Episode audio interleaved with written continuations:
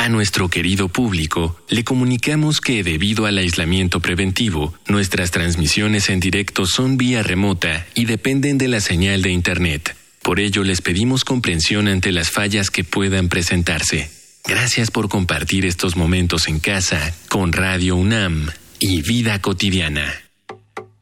Radio UNAM y la Escuela Nacional de Trabajo Social presentan una serie interminable de causas y consecuencias. De cómo y por qué. De problemas y soluciones. Eso es la vida. Vida cotidiana. Sociedad en movimiento.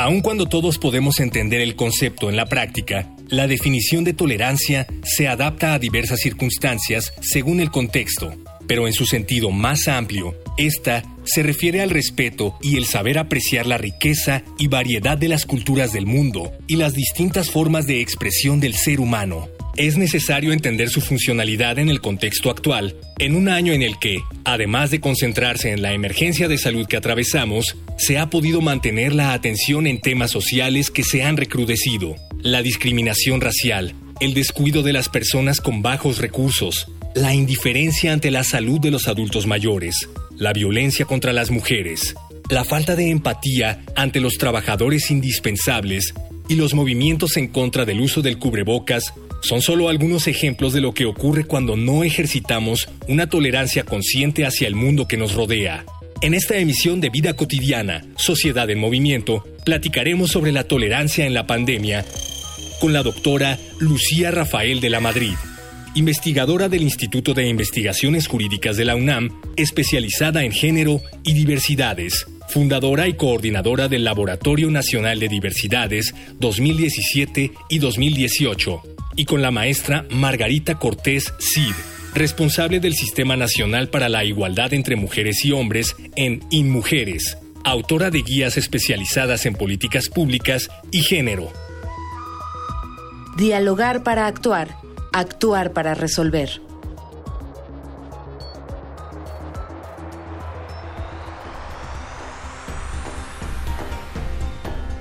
Propósito de la conmemoración del Día Internacional para la Tolerancia, que justamente se conmemora este próximo lunes, en un par de días, quisimos compartir con ustedes ¿Qué debemos entender por este término? ¿Qué aspectos están presentes en este término? ¿En qué consisten? Pero sobre todo, ¿cómo podemos practicarlo y ejercerlo en nuestro propio entorno?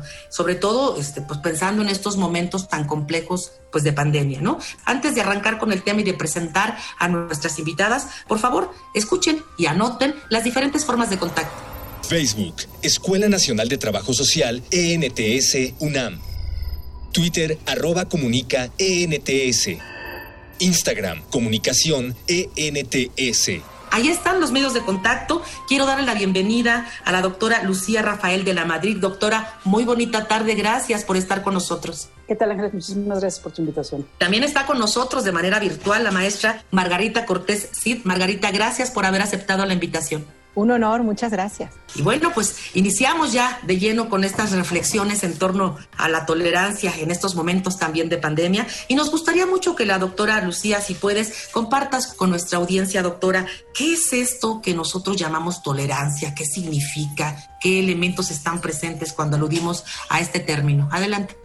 ¿Qué es la tolerancia? Pues yo, estoy eh, en, una disyuntiva, porque al final de cuentas, para empezar, es un principio de derecho que está conectado con la laicidad, que está conectado con las libertades, estaba conectado con las igualdades, que tiene que ver con el respeto a la diferencia del otro, a la manera de pensar que es distinta a la mía. Hay un pensamiento que se le atribuye a Voltaire, pero que después se ha aclarado que fue uno de sus biógrafos, un norteamericano que ahora no recuerdo, quien lo, digamos que quien decidió acuñar esta frase y después se le atribuyó a Voltaire, que es haría lo que fuera porque tú puedes pensar como tú quieras, aunque yo no esté de acuerdo. Ese es un principio básico de tolerancia. Encontré una, bueno, una explicación de la tolerancia que me parece que, contiene los cuatro elementos y que fue escrito por ah, Jacques Maritain Dice, solo hay tolerancia real y genuina cuando un hombre está firme y absolutamente convencido de una verdad o de lo que sostiene que es una verdad.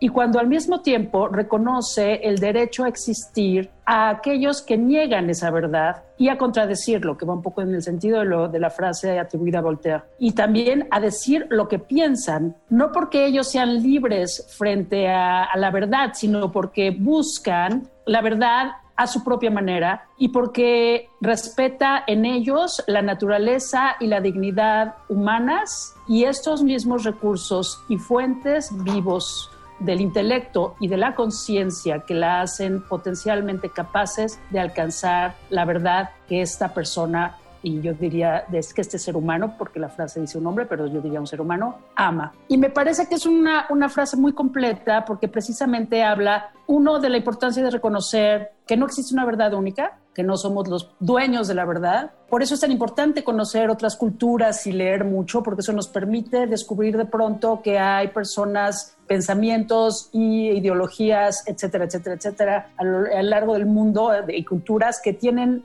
ideas totalmente distintas a las nuestras y que son idénticamente en el sentido válidas, en el sentido de que son tan igualmente valiosas y tan igualmente reales como las nuestras propias. Y a partir de ahí considerar a la tolerancia como una noción de respeto del pensamiento y de las posturas y de las necesidades de las otras personas. Entonces, eh, a mí me parece fundamental esta puesta en contexto de la noción de tolerancia, porque la idea es esa, es uno tener, tener como la fuerza y el trabajo de conocimiento de uno mismo y de la realidad para decir, yo creo en esto, esta es mi verdad y la amo tanto, como dice Martina, que quiero luchar para que tú puedas seguir defendiendo tu propia verdad. Y que tiene que ver con la idea de tener la capacidad no solamente de tolerar, que es una, un concepto que se ha cuestionado mucho en algunos momentos, si eh, tolerar no, tiene, no implica una idea de aguantar casi casi, eh, haciendo, como dicen los franceses, haciéndose violencia a una o a uno mismo.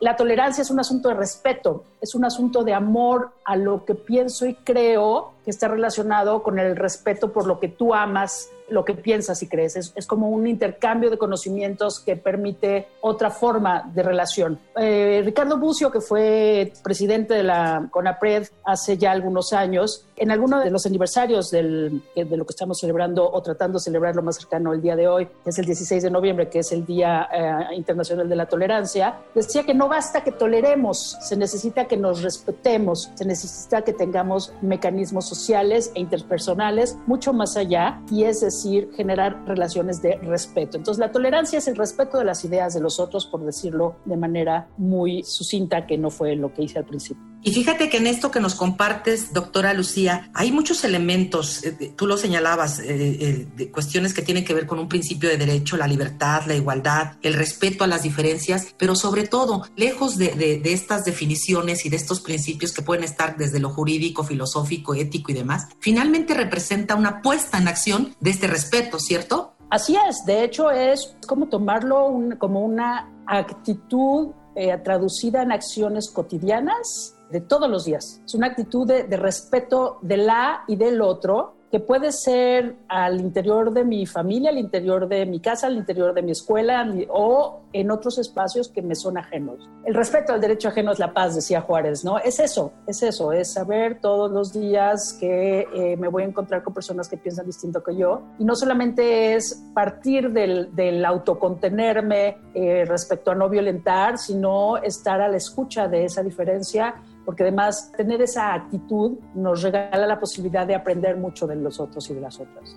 Y qué bueno que lo señalas así, maestra, doctora, la actitud. Y la actitud se traduce en nuestras relaciones cotidianas, es decir, en todos los ámbitos del desenvolvimiento humano debe estar y debe prevalecer este respeto y esta tolerancia. Hay un material que nos prepara producción justamente acerca de estos datos, de esta conmemoración del Día Internacional de la Tolerancia. Les invito a, nuestra, a ustedes y obviamente a nuestra audiencia a que escuchemos una infografía social. Infografía social. El 16 de noviembre, la comunidad internacional celebra el Día Internacional de la Tolerancia con actividades dirigidas tanto a instituciones educativas como al público en general. En 1995, la Organización de las Naciones Unidas para la Educación, la Ciencia y la Cultura adoptaron la Declaración de Principios sobre la Tolerancia, la cual definieron como el respeto y el saber apreciar la riqueza y variedad de las culturas del mundo y las distintas formas de expresión de los seres humanos, por lo que podemos deducir que la tolerancia reconoce los derechos humanos universales y las libertades fundamentales de los otros. La gente es naturalmente diversa. Solo la tolerancia puede asegurar la supervivencia de comunidades mixtas en cada región del mundo.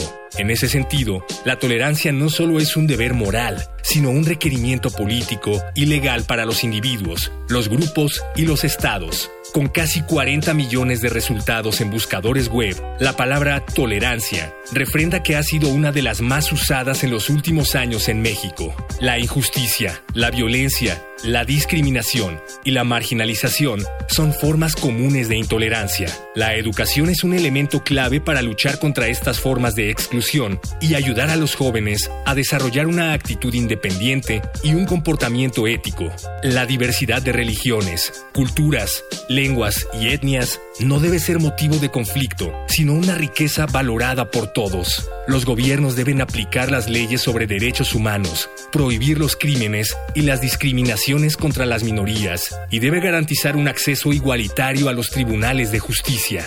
La intolerancia nace a menudo de la ignorancia, del miedo a lo desconocido y de un sentido exagerado del valor de lo propio.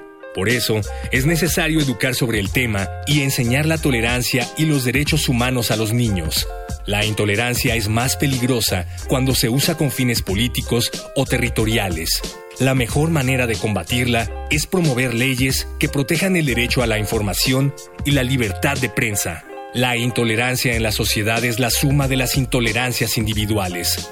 Por eso, Debemos examinar nuestro papel en el círculo vicioso que lleva a la desconfianza y violencia en la sociedad. Los problemas que nos afectan son cada vez más globales, pero las soluciones pueden ser locales, casi individuales. Todos formamos parte de la solución. La no violencia puede ser una herramienta muy efectiva para confrontar un problema, crear un movimiento o demostrar solidaridad con las víctimas de la intolerancia. Estamos platicando de tolerancia en la pandemia. Está enlazados vía virtual nuestras invitadas, la doctora Lucía Rafael de la Madrid y Margarita Cortés Cid. Ya nos decía la doctora Lucía Rafael todas las implicaciones que tiene el término de tolerancia. Nos quedó de verdad bastante claro, doctora. Muchas gracias. Y nos gustaría mucho que la maestra Margarita pudiera compartirnos, si hablamos de tolerancia, desde la perspectiva de género, ¿cómo andamos, maestra? Yo creo que la doctora Lucía Rafael fue muy clara en poner sobre la mesa que tolerancia lleva al principio del respeto, del respeto a la cultura, a las formas de expresión de los seres humanos en su amplitud y al ver al ser humano en esta gran complejidad es importante considerar que la tolerancia entendida en esta visión de erradicar, de eliminar los obstáculos que lleva a nuestra condición de género, a nuestra orientación sexual, a nuestra situación étnica, nos permite ver la diferencia entre las mujeres y los hombres desde una mirada interseccional.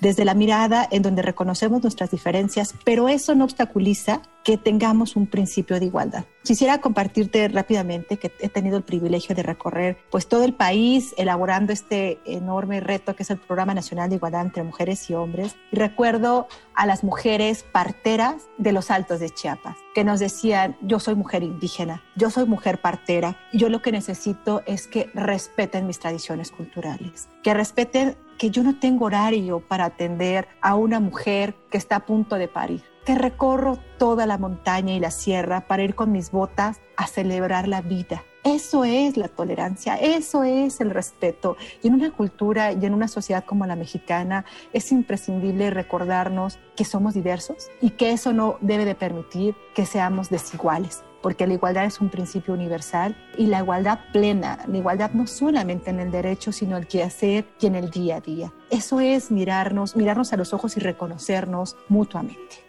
Y maestra Margarita, en esta, este de respeto a la diversidad y a la igualdad plena con relación a, a la perspectiva de género, ¿cómo anda nuestro país con relación a esta igualdad entre hombres y mujeres? En un país donde porcentualmente somos eh, mujeres, habría que voltear a ver las expresiones tan crudas y difíciles que tenemos en contextos como la violencia. Quisiera solamente poner algún par de datos sobre, sobre la mesa para poder abrir la discusión e ir centrándonos en el momento en el que estamos viviendo en la pandemia. Mientras que en el mundo, dos de cada tres mujeres se sienten violentadas en cualquier ámbito y modalidad, en el México somos una de cada tres. Es decir, que si le abriéramos espacio a la audiencia, seguramente nos estarían contando cómo es que se han sentido acosadas, cómo es que se han sentido discriminadas, cómo es que sienten temor en su trabajo por sentir sensaciones de hostigamiento y acoso sexual, que son delitos punibles que, que deben de ser condenados y por tanto deben de ser denunciados. Andamos mal y tenemos que trabajar de manera conjunta en todas estas formas de discriminación que vivimos por el simple hecho de nacer mujeres.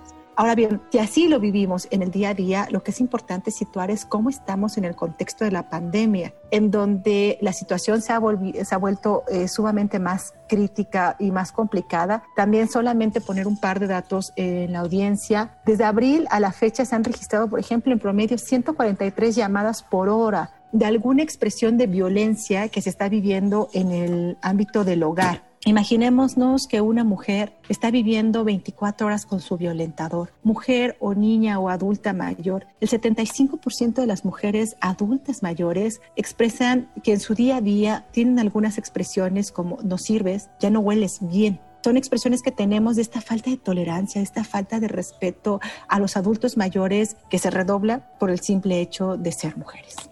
Sin duda hemos tenido diferentes programas en donde hemos lamentablemente observado, conocido acerca del incremento de estas violencias que se ejercen justamente a puerta cerrada, justamente en los domicilios producto de este confinamiento. Me llama mucho la atención lo que comentabas, Margarita, acerca de de respetar también esta diversidad. Y en ese sentido, bueno, para nuestro país es algo mucho más complejo, ¿cierto, doctora Lucía? Porque nosotros somos un país heterogéneo, muy diverso. Pareciera que somos muchos países en uno solo en cuanto a cultura, lo que se produce, lo que se cree, lo que se piensa, etcétera. Esto hace mucho más complejo hablar de tolerancia, porque pareciera que no somos idénticamente mexicanos todos iguales, ¿cierto? De hecho, la tolerancia precisamente parte de ese no ser idénticamente iguales frente a nada. Si nos regresamos un poquito a, marcos, en este caso jurídicos, de los derechos de las mujeres, la CEDAW por, eso propone una noción de igualdad sustantiva, que es el reconocimiento de las diferencias frente al Estado. Entonces, nadie aspira hoy en día a ser igual,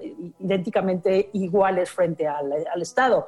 Lo que aspiramos es ser reconocidas y reconocidos precisamente en nuestras propias diferencias. Y efectivamente, como dice Díaz Ángeles, México es uno de los países con mayor diversidad en el planeta, pero todo tipo de diversidades. Empezamos por las étnicas, efectivamente, y ha sido un país pues con, una historia muy compleja al respecto, porque efectivamente, a pesar de que tenemos un montón de leyes e incluso la Constitución misma reconoce este, nuestra multiculturalidad, hablando específicamente de esta, de esta diferencia, de esta diversidad, las y los mexicanos somos personas a las cuales se nos dificulta muchísimo el respeto de la diferencia de los demás. Supuestamente las leyes, las leyes, las comisiones internacionales, etcétera, son ideas aspiracionales, es decir, son catálogos de principios que nos invitan a comportarnos conforme a lo que el Estado determina cuando busca ser un país democrático. Y estas leyes lo que nos dice es, tenemos que aprender a respetar estas diferencias e incluso a promoverlas. Y desgraciadamente México nos ha costado mucho trabajo porque tenemos una larga historia precisamente de desigualdades, de discriminación frente a esas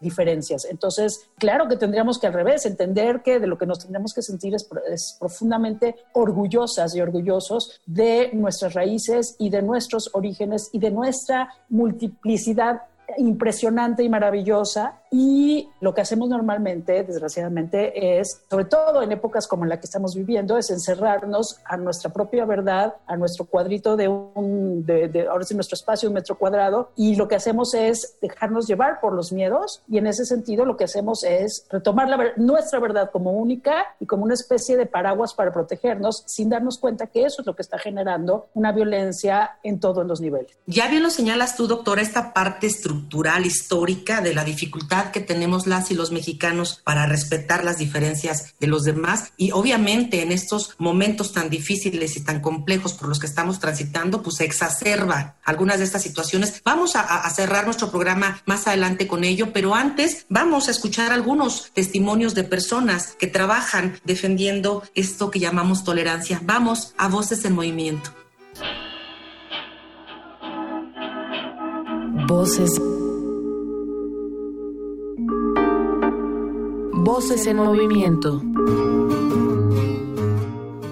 Hola, mi nombre es Jesse Garibay, tengo 27 años.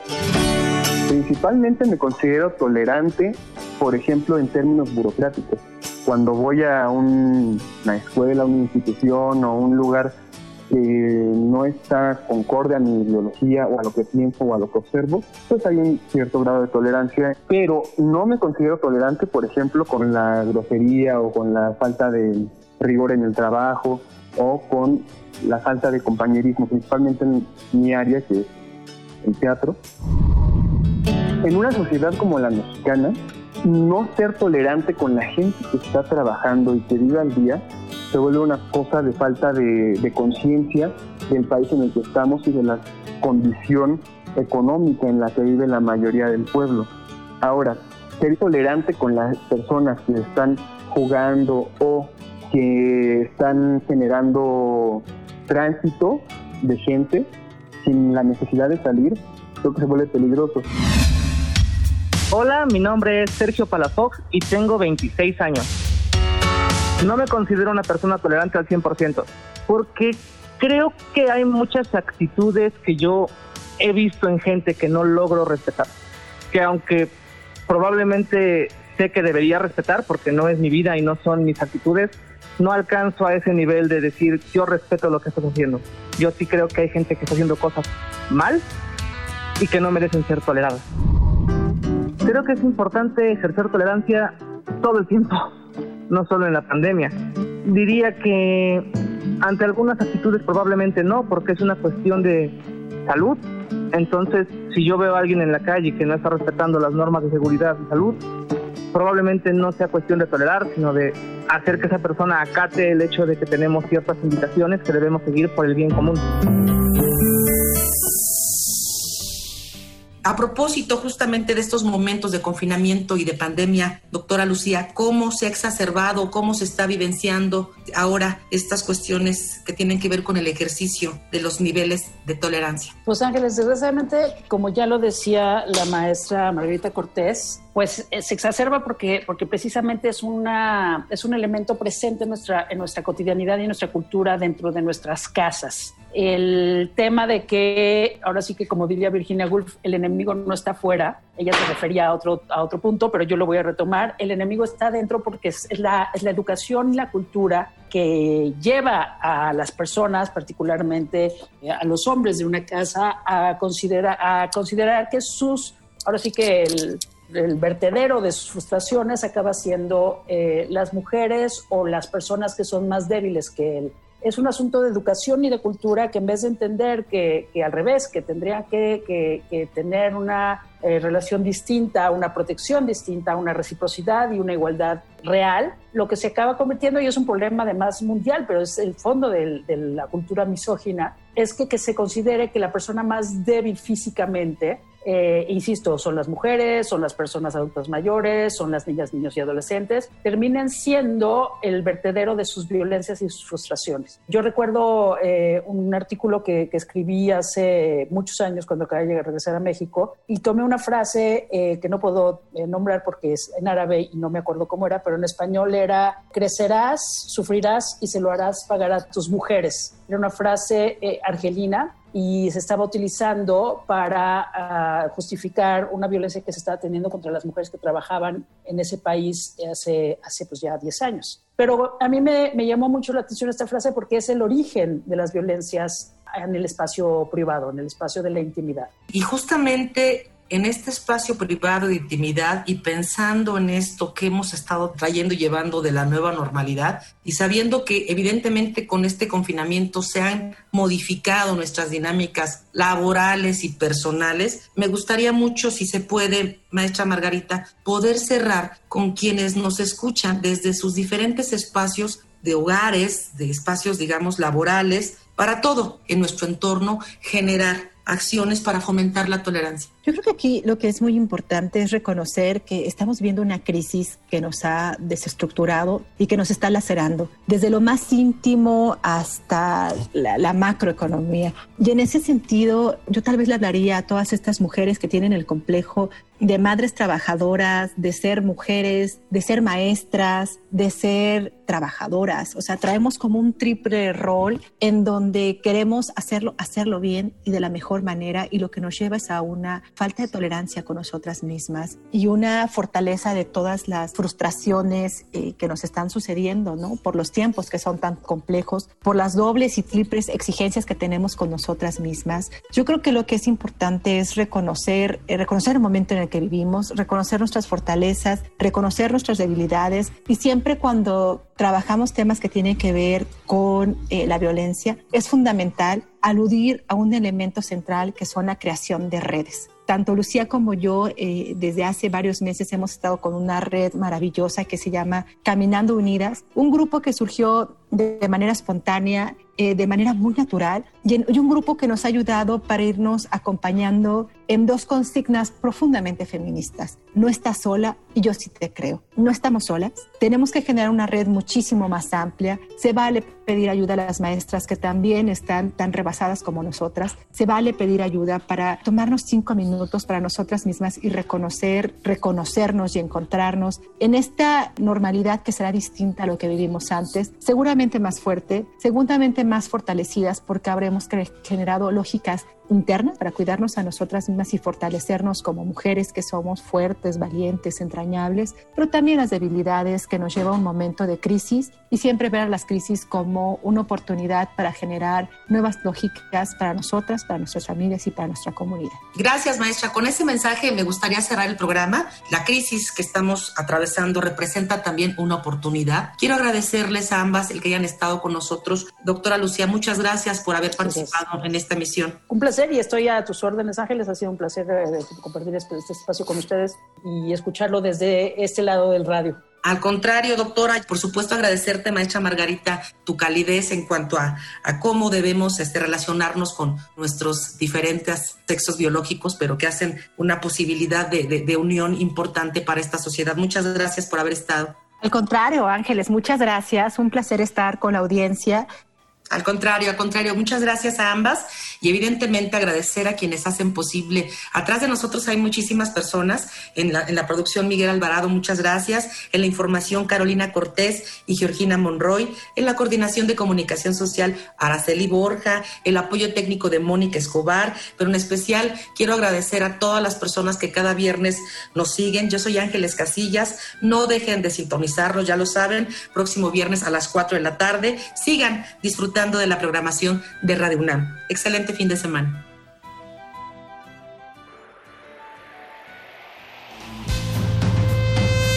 Vida cotidiana es una coproducción entre Radio UNAM y la Escuela Nacional de Trabajo Social.